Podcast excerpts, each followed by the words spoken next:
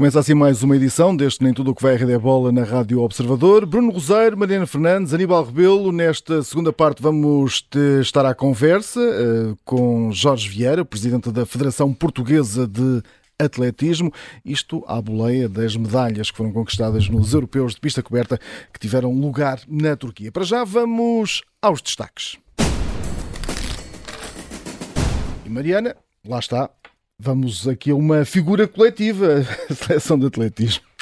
Sim, a verdade é que uh, Portugal tinha conseguido há dois anos em Turum a melhor participação de sempre nestes europeus de pista coberta e agora voltou a melhorar essa participação, apesar de ter menos um ouro, na altura voltou com três medalhas de ouro, agora volta com três medalhas, mas apenas duas de, de ouro, mas uh, no que toca à classificação por pontos, ou seja, ao conjunto dos pontos conquistados uh, por todos os atletas, a verdade é que esta é a melhor participação de sempre do atletismo português uh, nos europeus de pista coberta. Pedro Pablo Pichardo e Oriol Dongmo revalidaram os seus títulos, tinham a medalha de ouro de 2021 e conquistaram agora também no triplo salto e no lançamento do peso em 2023 com não só essa margem enorme de vantagem do, do, do Pichard, que faz mais do que um metro do que o segundo classificado, mas da própria Oriol, que também faz mais do que um metro uh, da segunda classificada e que aproveitou um dia para esquecer uh, da Jessica Schilder. A Patrícia Mamona não foi além da medalha de bronze, ela depois acabou por dizer que se tinha lesionado na, na qualificação, portanto que disputou a final uh, lesionada e a verdade é que se percebeu que estava a saltar limitada e que estava claramente a saltar abaixo daquilo que ela já mostrou até nesta temporada e até a nível nacional, nas provas nacionais, aquilo que, que consegue fazer e aquilo que consegue uh, saltar. Além destas três medalhas, Portugal conseguiu um total de nove finais, portanto 41 pontos na classificação de, de, por seleções em 22 atletas, sendo de destacar ainda também a estreia da Arialis Martínez uh, por Portugal com a primeira final de sempre nos 60 metros e um quinto lugar, igualando o recorde de Lorena Bazul, os quartos lugares de Tiago Pereira e Jéssica Enxude, aqui curiosamente nas uh, vertentes em que Portugal conquistou o ouro, portanto no triplo salto para além do ouro de Pichard, quarto lugar de Tiago Pereira no lançamento do peso, para além do ouro de Oriol, eh, quarto lugar de Jéssica Enxude, eh, e eh, a verdade é que a Marta Penn também fica no sexto lugar nos 1500 metros, faz a melhor marca do ano, portanto Portugal tem aqui uma, uma prestação positiva, apesar de ter regressado uh, com menos uma medalha de ouro. Mas há outros destaques, não é? Uh, sim, uh, três grandes destaques. eu diria que se calhar a par do, do Pichard, até mais do que a Oriol, são os grandes destaques desta, desta prova. A Femke Bol, um, que é uma neerlandesa que bateu antes destes europeus o recorde mundial dos 400 metros em pista coberta um, e que nesta altura toda a gente já está à espera do duelo dela com a Sidney McLaughlin nos Jogos Olímpicos de Paris, neste caso nos 400 metros uh, barreiras. Uh, depois tivemos a Tiam, que é uma atleta belga que uh, eu tive de ver a idade porque já estamos habituados a ganhar, seja jogos mundiais, europeus, etc. Ela só tem 28 anos e mesmo assim consegue, consegue chegar a estes europeus de pista coberta e bater o recorde uh, mundial do pentatlo. Um, e depois, inevitavelmente, uh, o Ing, Ingebrigtsen, uh, norueguês, ganhou os 1500, ganhou os 3000. Portanto, diria que estes três foram as grandes figuras da prova. Ainda assim, uma grande surpresa, o, Sam, o Samuel Ceccarelli, que consegue ganhar ao Marcel Jacobs, que é o, o, campeão olímpico nesta altura dos 100 metros, ganhou na prova dos, dos 60 metros e diria que foi talvez a maior surpresa de todas para quem uh, foi tentando acompanhar, uh, até porque não havia zigue-zague a essa hora, portanto, da qualificação deixou de haver o zigue-zague. Uh, para quem foi acompanhando esta, esta competição, diria que foram os principais destaques que saíram de Istambul. E em relação aos portugueses, eu ainda estou, estou a ver ali o triplo que foi feito uh, pelo Pichard, aquilo parecia tão fácil. Não, sim, porque a, sempre, a, questão, é o, o problema incrível. deles. Epá, eu parece estar. Eu podia dar mais um bocadinho, mas não vale a pena. Não, mas é, podia ter sido engraçado e eu até diria, eu até diria uh, uh, a probabilidade dele saltar mais, uh, mais, fazer uma marca melhor nestes europeus de pista coberta dependiam de o Dias já poder representar Espanha, ou seja, mas como ele só pode representar a partir de junho de 2024, esse duelo fica guardado para os Jogos Olímpicos de Paris, esperemos nós, um, e, e, olhando para o resto ele não tem, ele não tem adversários, não, tem adversários, não é? ele, está a saltar, é ele está a saltar contra ele próprio, uh, ainda assim, com alguma pena minha, uh, uma distância grande ainda do, daqueles 18 metros uh, e nunca mais sem os 18 metros para Portugal. Vamos lá ver, agora vamos ao número 3, que é o número de, de, medalhas internacionais que foram conseguidas pela, pela Patrícia Sampaio uh, este, só este ano, e vamos com três meses, não é? Três meses. Sim, três meses. Sim, basicamente sim. para ela é, são quatro, quatro competições. Quatro competições ganhou, ganhou em Portugal, Uh, curiosamente com a Ana Hormigo uh, no banco, depois faz uh, terceiro em Tel Aviv, agora faz terceiro em Tashkent, neste caso com o Pedro Soares como seu treinador. Acho que há ali uma vitória fundamental, portanto ela perde no, no último combate da fase preliminar com a Rika, Rika Takayama uh, e cai para as repescagens e depois tem a grande vitória com a Ana Maria Wagner, que é, que é uma das uh, judocas mais conceituadas em, em menos 78, é a terceira do, do mundo. Um, ehm, garantiu depois a medalha de, de bronze com a Metka Lobnik, neste caso era uma judoca uh, com um ranking um bocadinho mais baixo. Agora, aquilo que se começa a perceber é Uh, ela só tem 23 anos, apesar de já andar aqui na, na, na, alta roda já há algum tempo, e quando não tem lesões, o potencial para poder chegar uh, a medalhas em qualquer competição internacional que entre uh, é muito grande e a manter-se esta, esta fase muito positiva que ela está a atravessar, diria que uh, até mais do que, do que uma Telma Monteiro, uma Jorge, um Jorge Fonseca ou uma Bárbara Timo, diria que é uma das principais candidatas a uma surpresa, como a Catarina Costa, por exemplo, esteve quase a fazer em Tóquio. Uh, e vamos ver, vamos ver se isto continua assim. Eu diria que, uh, nesta altura, o grande adversário da Patrícia Sampaio pode ou não ser as lesões, e nesta altura, claramente, ela está a ganhar. Vamos, vamos acompanhando até lá, até nesse caminho até Paris. Já que falavas na Catarina Costa, eh, ela também está em destaque nesta, nesta prova. Sim, e depois dessa quase surpresa uh, nos Jogos Olímpicos de Tóquio, a verdade é que este 2023 vinha a trazer algumas desilusões uh, para a Catarina Costa e ela consegue aqui em Tashkent o seu primeiro uh, pódio do ano, com uma medalha de prata nos menos 48, que até acabou por saber a pouco, porque a verdade é que ela só perde uh, por o azar e mesmo nos instantes finais. Também aqui em Tashkent, no Uzbequistão, a Bárbara Tim perdeu na fase preliminar, mas a Maria Sidro esteve na luta pela medalha de bronze, perdeu com aquela que é atualmente a vice-líder mundial uh, do ranking de menos 52, a húngara Reka Pup, uh, mas fica essa nota e esse destaque para o primeiro pódio de 2023 para a Catarina Costa.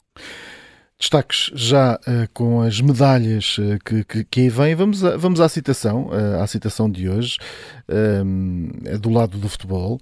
Todas as equipas que estão na fase a eliminar têm hipótese de ganhar as Champions, mas não com a mesma probabilidade. Quem disse isto foi Roger Schmidt, treinador do Benfica, na antevisão ao, ao jogo de hoje com o Clube Rouge.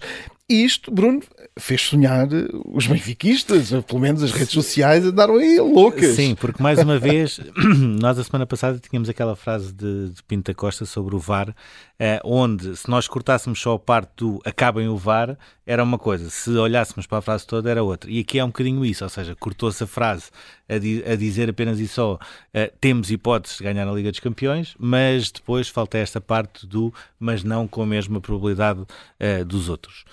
Um, e uh, eu percebo aquilo que Roger Schmidt diz, parece-me que nesta altura um, o Benfica, não digo que já está passado, mas está muito bem encaminhado Sim, para quartos. chegar pela segunda vez aos quartos de, de, final. Já vai ter garantidamente a maior receita de sempre a nível de Liga dos Campeões, com 72,6 uh, milhões de, de euros. Um, agora, depois a partir daí vai depender um bocadinho daquilo que poderá uh, vir do sorteio. E uh, se calhar o vencedor de um Bayern Paris Saint-Germain ou de um Real Madrid-Liverpool é uma coisa.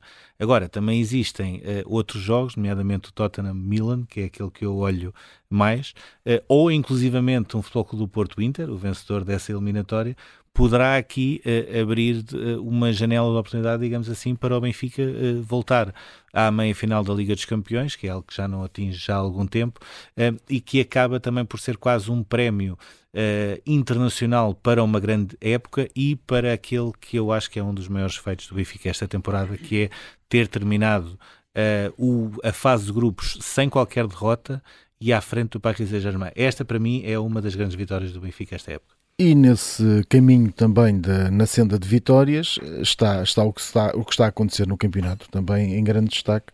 O Benfica aí nesse ponto continua a manter-se na liderança uh, sem, sem perder pontos para quem vem ali atrás, pelo menos agora nestas, nestas últimas jornadas. Sim, e, e antecipa-se aí um, um, grande clássico.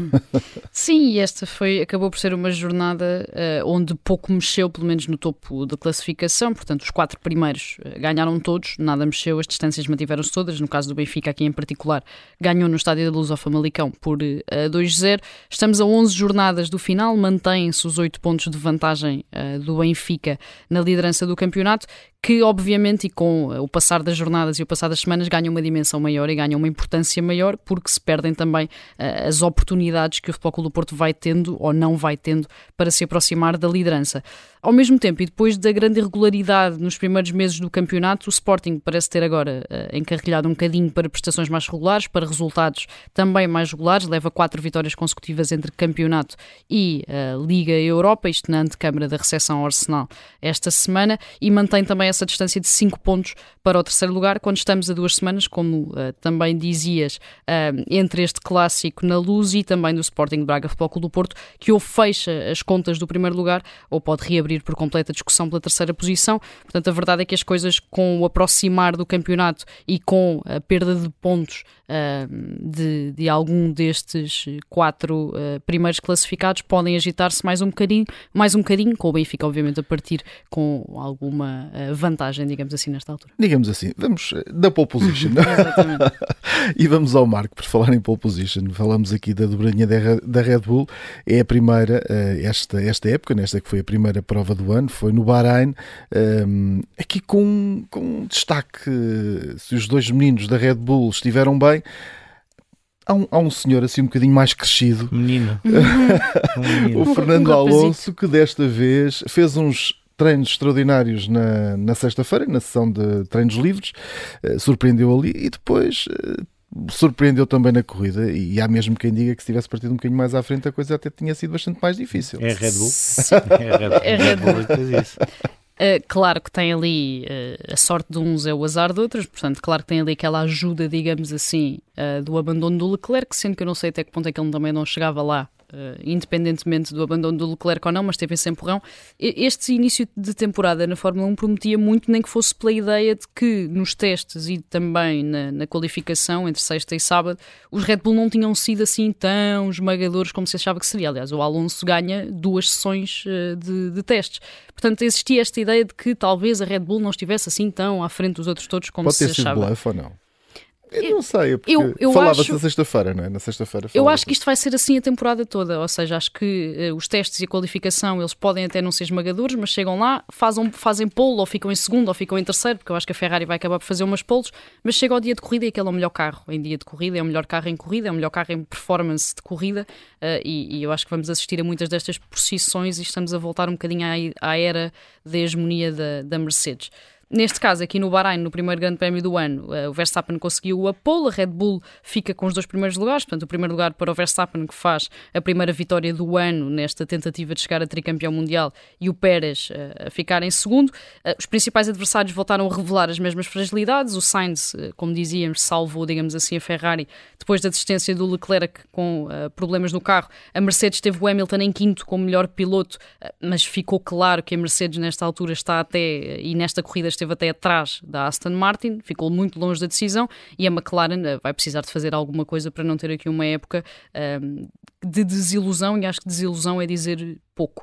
A grande surpresa, como dizias, é esta confirmação de que a Aston Martin este ano passou a contar para as contas do campeonato. Fernando Alonso foi o melhor em duas sessões de treinos livres, fez muito bem também na qualificação, teve a carro em corrida não só para passar o Hamilton e o Sainz, como para depois para chegar ao pódio uh, e ao primeiro pódio desde 2021, apenas o segundo desde 2014, sendo que o próprio Lance Stroll também acabou em sexto. Portanto, não foi apenas uma questão individual do Fernando Alonso, ainda que isso também tenha tido. Uh, alguma uh, diferença, digamos assim. Portanto, acho que as contas se agitaram um bocadinho. A Aston Martin entra claramente aqui no campeonato uh, para lutar, se calhar não pelo segundo lugar, não sei até que ponto chega lá, mas para tentar destronar até a Mercedes uh, do pódio. E acho que aquilo que fica provado aqui no Bahrein é que dificilmente a Red Bull terá rival este ano. E para a Aston Martin, há, há aí uma justificação, será que há, será que não há, mas pelo menos é o que se diz, tem a ver aqui com uma contratação de um, de um senhor muito especial nestas coisas, que é muito importante. Às vezes fala-se muito do motor, né? Só, ah, o motor, o motor é melhor, não sei. Exatamente. Mas há aqui um pormenor que se chama Exatamente. aerodinâmica, não é? O, os goleadores, se não lhes passarem a bola, não, não uhum. fazem gols. Aí está. aí, uh, passando do futebolês, da Fórmula 1 para o futebolês, é um bocado por aí. Um, eu achei, achei uh, ou seja, achei muito mais piada ao pós-corrida do que à corrida em si, uh, sobretudo por ver o Helmut Marco a falar dos três Red Bull no, no pódio, embora só dois é que tivessem uh, fossem deles. Depois o Chris Horner também a dizer: Não, eu achei muita piada, o nosso carro antigo ainda continua a andar bem, etc. E isto radica tudo, ou entronca tudo, na, na passagem do Dan Fallows, que era o chefe da, da parte aerodinâmica do, da Red Bull, para Aston Martin. Um, o Helmut Marko foi um bocadinho mais à frente e disse mesmo: pá, a maneira como está feito o Aston Martin não pode ser só uh, a memória dele, ou seja, ele teve de levar documentos daqui para fazer um carro, um carro assim. Um, não saberemos ou não se haverá um, um Follows Gate. Na volta vai haver um, um Follows Gate. Agora, um, esta questão da Aston Martin não é só ir buscar uh, as pessoas. Uh, a equipa passou de 400 para 700 funcionários, está a acabar a sua fábrica nova ali ao pé de Silverstone, que vai ter uma tecnologia de ponta, ou seja, escuta de estar agora na fábrica atual, que, é da, que era da Force India, e a trabalhar no, no túnel de vento da, da, Mercedes. Portanto, existe tudo, todo um trabalho a ser feito e muito bem alicerçado no Fernando Alonso, que para mim ainda é o piloto que melhor consegue desenvolver um carro Uh, e portanto a Aston Martin aí acertou a 100%. E o mais curioso no meio disto tudo é o próprio Toto Wolff da Mercedes, que já está a ver que a Aston Martin conseguiu tirar 2 segundos uh, em 6 meses. Portanto, isto aqui até mostra que mais do que a Aston Martin já estar à frente da Mercedes, porque nesta altura está, eu acho é que a Aston Martin está muito mais perto da Red Bull do que nós próprios uh, poderíamos pensar e, portanto, vamos ver agora nas próximas corridas se vai ser assim ou se a própria Red Bull também vai ter, uh, porque a verdade é que o, o Maradona, o Pelé lá do sítio, chama-se Adrian Newey e continua na, na Red Bull. Portanto, vamos ver até que ponto é que ele vai ter mais alguma jogada de mestre para desenvolver o seu carro. E vamos agora à nossa pergunta que está à espera de resposta.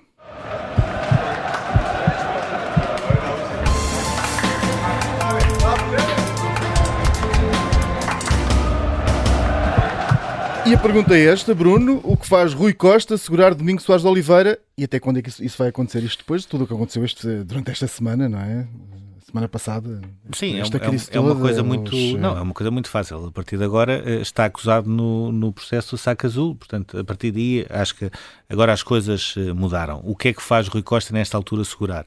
Primeiro, Rui Costa continua a achar que ele é uma mais-valia uh, em termos internos e na sua função enquanto co-CEO. Uh, eh, dois, uh, é alguém que conhece muito bem o Benfica, são quase 20 anos de Benfica. E três, é alguém reconhecido em termos internacionais. Existe também a esperança por parte de Rui Costa, daquilo que foi falando com a equipa de advogados do Benfica, de que há a possibilidade de Soares Oliveira cair logo na, na, instrução, ou seja, nem sequer ir a julgamento por esta questão do processo saco azul problema de Rui Costa e voltou a ser uh, passível uh, e muito patente no sábado de manhã, uh, segundo foram contando, na entrega de emblemas da Águia de Ouro e da Águia de Prata é cada vez mais é cada vez maior a pressão sobre uh, Rui Costa para demitir Soares de Oliveira uh, é em termos internos, é na direção, são sócios do Benfica. Uh, há uns almoços, uns jantares, ou há, há sim, uns jantares convívio que o próprio já sabe, mas que depois supostamente nem sequer se fala nisso. Mas claramente Soares de Oliveira tem o, o terreno cada vez mais minado. E Rui Costa a partir de agora vai ter de tomar uma opção, sendo que qualquer opção que ele tome, à luz dos resultados eh, está, digamos assim, salvaguardado. Agora, sabe é que tem ali alguém eh, que, não, que não é propriamente uma figura eh, que tenha muito futuro no Benfica, tendo em conta todo este contexto que ficou adensado com a questão do processo saca azul. É mais um tema que vamos acompanhar aqui no Observador. Na segunda parte, vamos estar aqui à conversa com Jorge Vieira, ele que é o presidente da Federação Portuguesa de Atletismo.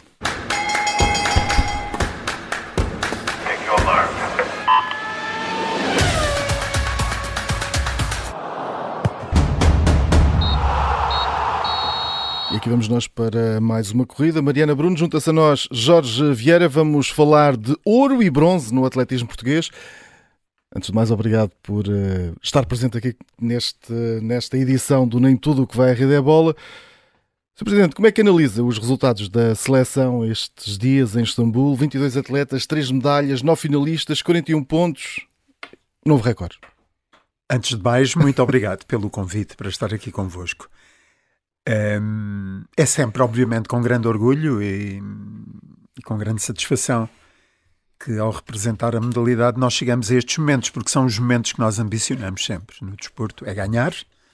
Naturalmente que sabemos que o ganhar também se faz de muitas derrotas e estes atletas sabem bem o que isso custa, mas uh, foi um bom fim de semana para o atletismo português, porque hum, batemos os recordes e também o atletismo aí, naturalmente, é a modalidade que mais está ligada aos recordes. Eu julgo, aliás, que deve vir do atletismo precisamente esse conceito de recorde porque é a modalidade olímpica mais antiga e é um dos nossos grandes objetivos sempre é bater recordes, os recordes pessoais, os recordes do clube, os recordes regionais, os recordes nacionais, os recordes europeus, os recordes mundiais. Mas neste caso aqui foi uma competição uh, individual, mas que no fim tem um resultado uh, numa pontuação comparada com os outros países. E como já muito bem referiu, os 41 pontos colocaram-nos numa posição excelente em termos europeus, em comparação com os nossos países de referência. E aqui não há competições relativas. Nós temos 10 milhões de habitantes e competimos com países muito maiores do que nós, com outro desporto, com outra evolução, com outro desenvolvimento, com outra capacidade económica. E é sempre bom quando nós conseguimos, individual e neste caso também coletivamente, superar-nos. As medalhas é sempre, eu diria, a ponta do iceberg na nossa atividade, mas é aquilo também que faz com que certamente eu esteja aqui. Porque se tivéssemos terminado esta competição uh, sem medalhas, eu não estaria aqui sentado convosco. Mas deixe-me agarrar nessa questão das medalhas, um, ehm, daquilo que perspectivava agora para esta edição de Istambul, um, ehm, esperava as, as três, ou seja, esperava exatamente tudo aquilo que aconteceu mas uma medalha de ouro em vez da medalha de bronze da, da Patrícia. Era isso mais ou menos que já estava pensado? Eu esperaria claramente que a Patrícia tivesse também, que fosse campeã uh, da Europa. Para uma vice-campeã olímpica era de esperar, uh, uh, com certeza, que o conseguisse. Mas confesso que esperava mais em termos de medalhas até. O que não quer dizer de maneira nenhuma que esteja a dizer que foi um insucesso ou que ficámos aquém das expectativas.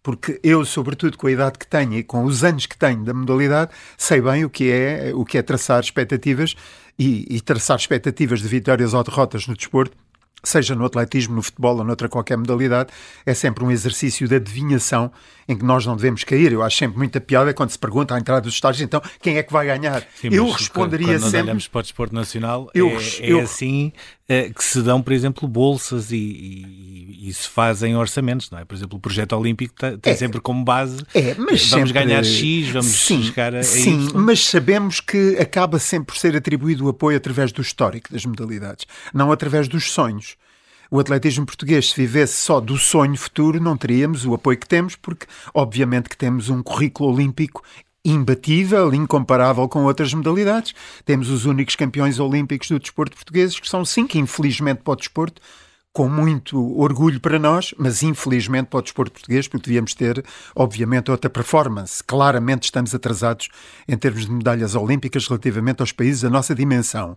Mas, eh, naturalmente, que, repito, nós não vivemos de, de sonhos e de objetivos apenas futuros. Vivemos também do nosso historial.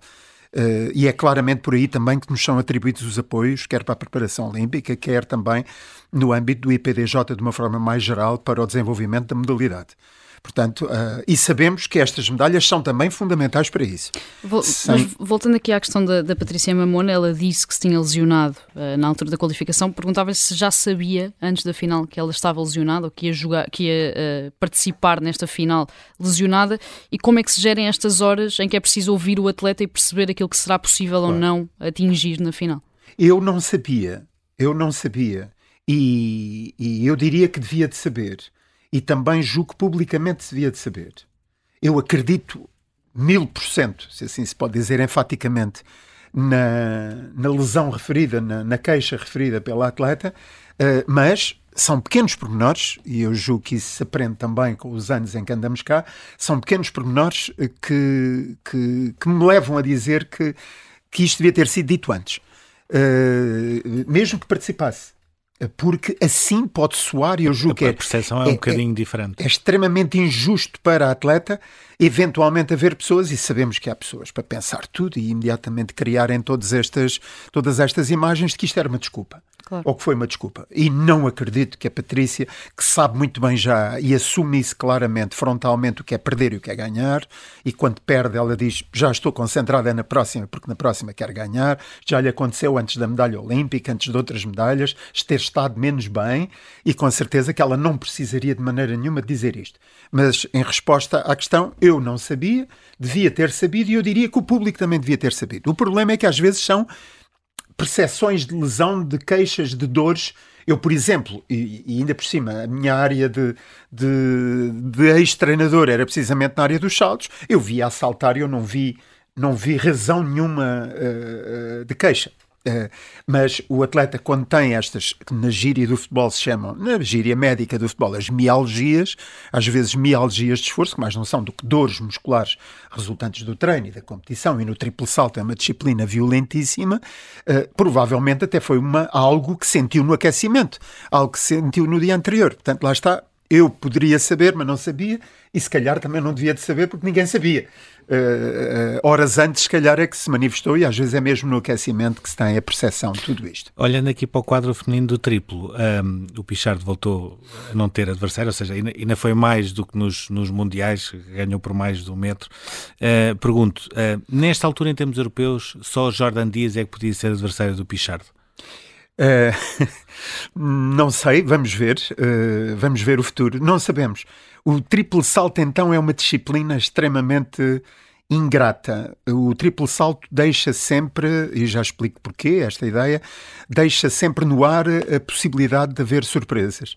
Precisamente pela. pela pelo tipo de esforço que representa o triplo salto. O triplo salto é, é arrisco dizer, sem grande dúvida, que é a disciplina mais violenta, mais agressiva em termos de stress uh, físico uh, que o atletismo tem. E provavelmente das, das modalidades esportivas, à parte aquelas do, do, de lutas e combates, etc., uh, eh, é uma modalidade que fisicamente posso dizer que na queda do primeiro salto o peso do corpo chega a atingir 20 vezes uh, o peso do corpo no impacto no chão.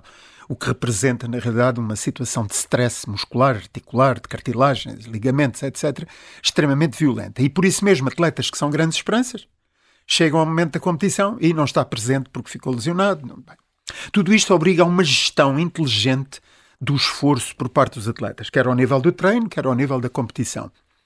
O Pedro uh, tem conseguido, com o, com o, treinador e pai Jorge Pichardo, uma gestão muito boa desta, destas cargas, o que o tem levado a estar sempre num magnífico estado de forma na, quando conta, no dia certo.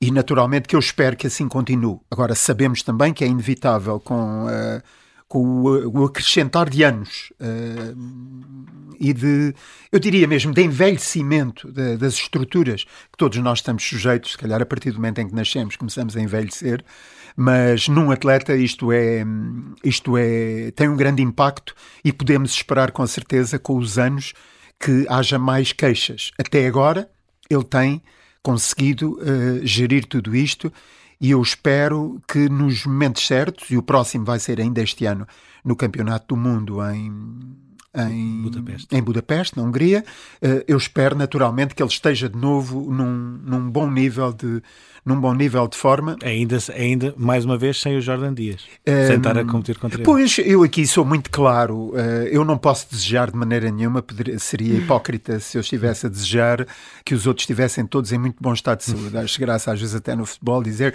eu gostava que estivessem todos em campo, todos, até os adversários, para ser um bom espetáculo. Não acredito nesse discurso. Naturalmente que o resultado final também depende não só do que acontece na competição, mas de toda a gestão que o atleta fez da sua vida, do seu estado de saúde, do seu estado de forma, uh, aquilo que, que poupou ou não. Uh, o seu equilíbrio mental, porque alguns dos atletas, algumas das últimas grandes estrelas do triplo salto, eu não gosto, até, até na minha vertente mais da, da, psicologia clínica, não gosto de dizer isto, mas alguns atletas têm sido extremamente desequilibrados na forma como abordam as suas carreiras. E viu-se isso já no tempo do, do, do, do, Nelson Évora, que foi também um grande exemplo de, de equilíbrio e de resiliência para sair das, das, dos momentos difíceis em que a carreira dele uh, uh, avançou e algumas gravíssimas, com fraturas, etc. Lá está a violência da disciplina, mas ele soube, apesar de tudo, manter um grande equilíbrio que o levou a uma longevidade extraordinária e excepcional nesta disciplina também do atletismo, onde não é uma disciplina que não é muito dada a grandes longevidades. Porque... Olhando aqui para, para, esta questão do temos o caso do Pichard, temos o caso do Jordan Dias, existem incontáveis outros. O que é que esta escola cubana tem de especial e como é que podemos explicar uh, o facto de quase nascerem saltadores e triplistas de enorme sucesso com tanta facilidade? Uma das razões tem a ver não só com Cuba, mas com as Caraíbas é uma tese uh, que está em cima da mesa sempre e que tem a ver até com os, com os, com os, os circuitos da escravatura. Uh, é interessante chegarmos a, estes, a este tipo de análise até de caráter histórico e, e social, uh, porque muitos destes povos que, que povoam hoje as, as Caraíbas uh, são oriundos de, da escravatura vinda da zona da Nigéria, onde, vejam bem, surgiu também o nosso uh, Francis Obiquel, que veio para Portugal com 17 anos, para um campeonato do mundo, e se fez cá, porque praticamente ele não tinha treinado atletismo antes de vir para cá, e que tem muito origem nesta, nesta zona. Os velocistas. Já os fundistas vêm uh, da zona do Quênia, Etiópia, etc., de outra área da África. Claro está que nada disto resulta apenas, uh, quer os velocistas da Jamaica, quer os saltadores da escola cubana, uh, têm a ver apenas com o talento, porque o talento só se confirma depois no, no ambiente social em que o desenvolvimento lhes é uh, proporcionado as condições de treino, os bons treinadores para conseguirem depois sair. E a partir de um determinado momento já é tudo isto que eu disse até agora, mais a tradição. Isto é, junta-se a tradição. Junta-se nestes países como a Jamaica, por exemplo, a tradição com as, com as provas de velocidade, em que se chega ao ponto de todas as crianças na escola querem experimentar para ver se podem ser também um Usain Bolt ou, no caso de, de, Cuba, quererem ser também como os grandes saltadores cubanos, como um, um Javier Sotomayor no salto em altura, ainda recordista mundial. E então estabelece uma cadeia de, de tradição e é talvez uma das forças, uma das grandes forças que um país pode querer ter, em qualquer área, mas no desporto também em particular, que é estabelecer estas tradições que levam a que os jovens queiram também copiar os campeões. Nós tivemos essa escola, eu diria que ainda temos, agora com, isso abriria-se aqui outra já outra discussão, com o meio fundo português, onde tivemos claramente essa tradição. Uh, numa época muito circunscrita no tempo, com um país diferente daquele que é hoje, mas muitos jovens que surgiam e queriam fazer desporto, queriam experimentar também para ver se tinham jeito nas corridas de fundo e queriam ser como o Carlos Lopes, como o Mamed, como os irmãos Castro, a Rosa Mota, a Fernanda Ribeiro, etc. Hoje estamos até mais orientados noutras direções. Muito, muito mais. Aliás. Felizmente. Felizmente também em meu, eu às vezes sou atacado por dizer isto, porque pelas pessoas que acham que o atletismo é o meio fundo e, o resto é paisagem, eh, eu, eu sei que o atletismo são 24 disciplinas olímpicas, não são só o meio fundo, e o ideal, e em termos de desenvolvimento, o que queremos é um atletismo que participe no maior número possível de disciplinas. Por exemplo, agora em, na pista coberta, apenas nós estivemos representados no, no, no salto com vara. Uh, e isso é significativo e era algo inédito há uns anos atrás, em que o atletismo participava nestas provas, até de pista coberta, só com atletas de meio fundo. E tivemos aqui um outro ponto uh, novo também, digamos assim, que é uma final dos, dos 60 metros, não estávamos habituados. Pergunto um, ehm, como é que viu esta, esta estreia da, da Arialis uh, pela seleção, logo a igualar o recorde da Lorena Basolo, um, ehm, e como é que foi esta adaptação que ela, que ela foi tendo à seleção Uh, tendo em conta que era mais uma atleta originária de Cuba?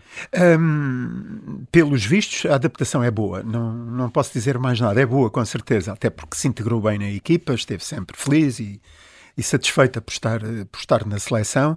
Uh, mas ainda mais relevante, a meu entender, nesta, nesta participação destas três atletas é o facto de termos tido três atletas a passar a primeira eliminatória. Não vi isso, mas duvido que tenha havido mais países com com esta performance de pôr três atletas a passar logo a primeira eliminatória para a fase seguinte. É provável que tenha havido numa ou noutra não, prova, mas não são não, muitos casos. E isso é extremamente importante. E ela ter chegado à final também é, é, é relevante. É tudo isto que está ligado ao ponto anterior que eu referia de hoje termos um atletismo diferente para um país também diferente, desportivamente e a todos os níveis uh, uh, uh, diferente. A verdade é que no meio disto tudo e com o Pichar também, a Oriel Dongmo também revalidou o seu título e à exceção da Patrícia Mamona, os melhores resultados portugueses chegaram mais uma vez de, de atletas naturalizados. Perguntava-lhe se depois da polémica nos primeiros tempos do Pichard, principalmente, que estão também muita ligação a guerras e a rivalidades de clubes, se acha que esta questão da naturalização de atletas é uma página já virada e que o atletismo, na verdade, é um exemplo de integração uh, para os outros, até para a sociedade.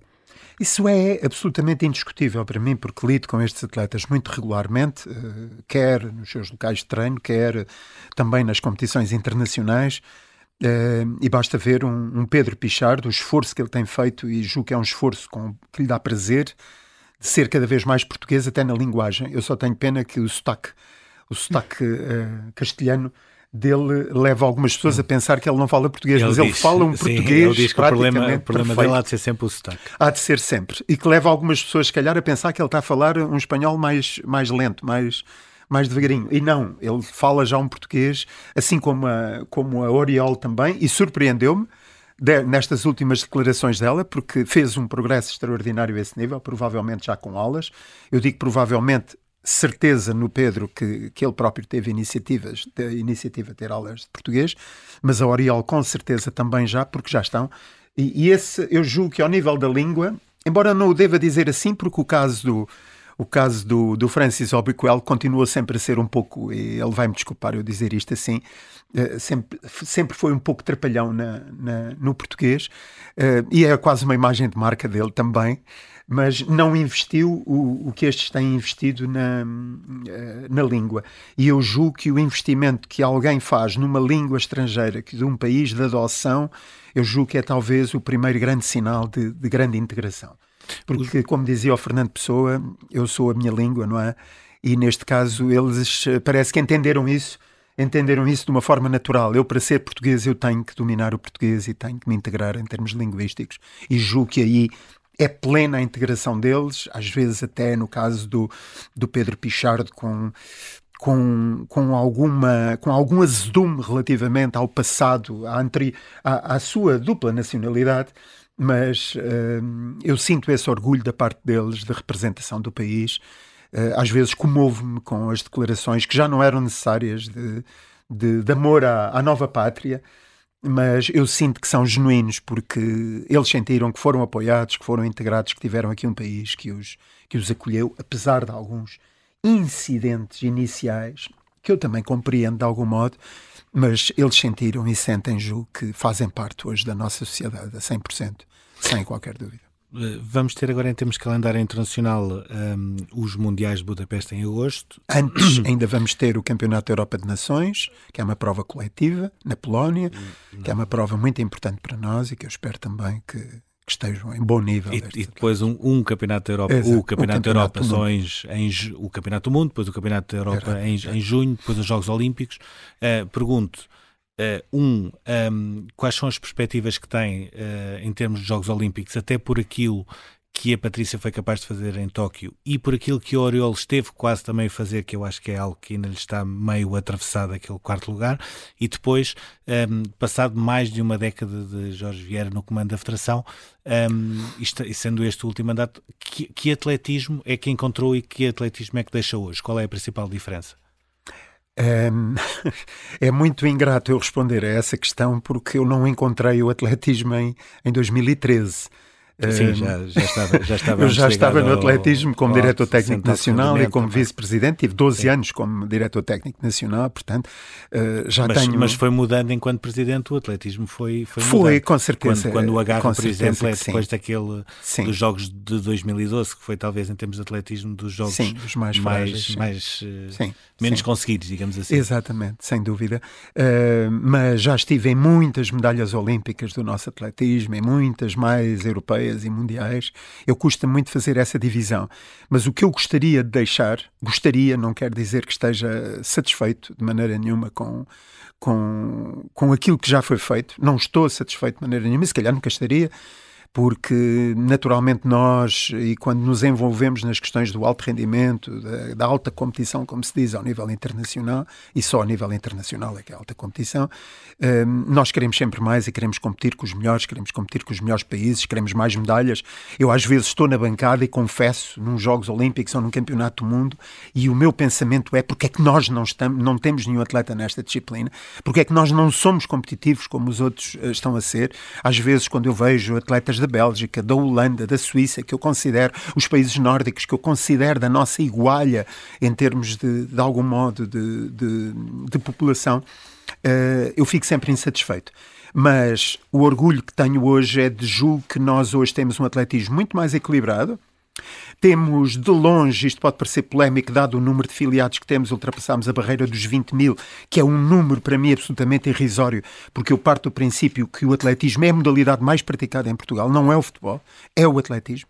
Só que nos falta, na realidade, e é mau por ser uma, uma modalidade individual neste aspecto, é, é muito difícil, falta-nos filiar estes atletas, aqueles que todos os dias praticam a modalidade e participam em competições regulares.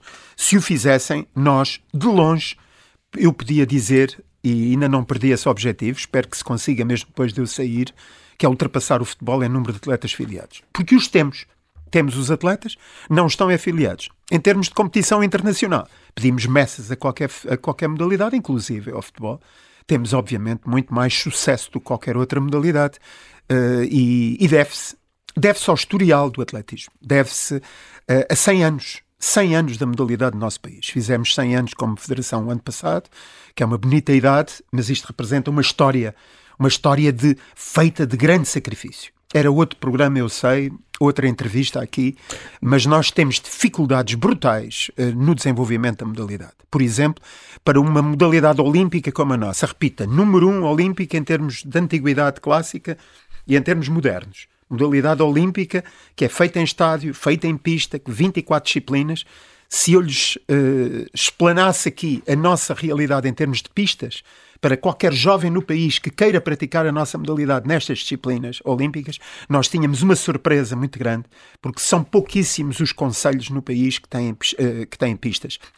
Todos os conselhos têm campo de futebol, sintético até, todos os conselhos têm pavilhões desportivos, todos os, todos os conselhos têm piscinas. É uma minoria de conselhos que hoje têm pistas de atletismo. Dou-lhes um exemplo, para mim é sempre paradigmático. Conselho de Viseu, maior conselho em número, o maior distrito em termos de conselhos. São 24 conselhos no distrito de Viseu apenas temos uma pista em Viseu, que agora foi reinaugurada e que esteve alguns 10 anos ou mais sem ser utilizada. Por exemplo, na minha vigência como presidente, nunca fizemos lá nenhuma competição nacional. Eh, fizemos uma com a pista já em muito mau estado e, uh, e, e é esta a nossa realidade. Eu tenho dito isto publicamente uh, muito frequentemente.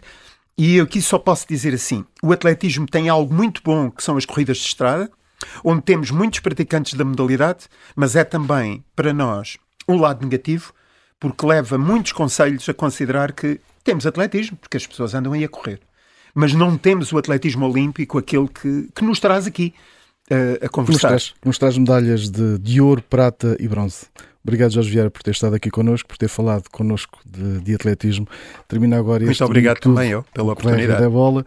Daqui a pouco pode ser ouvido em podcast em observador.pt.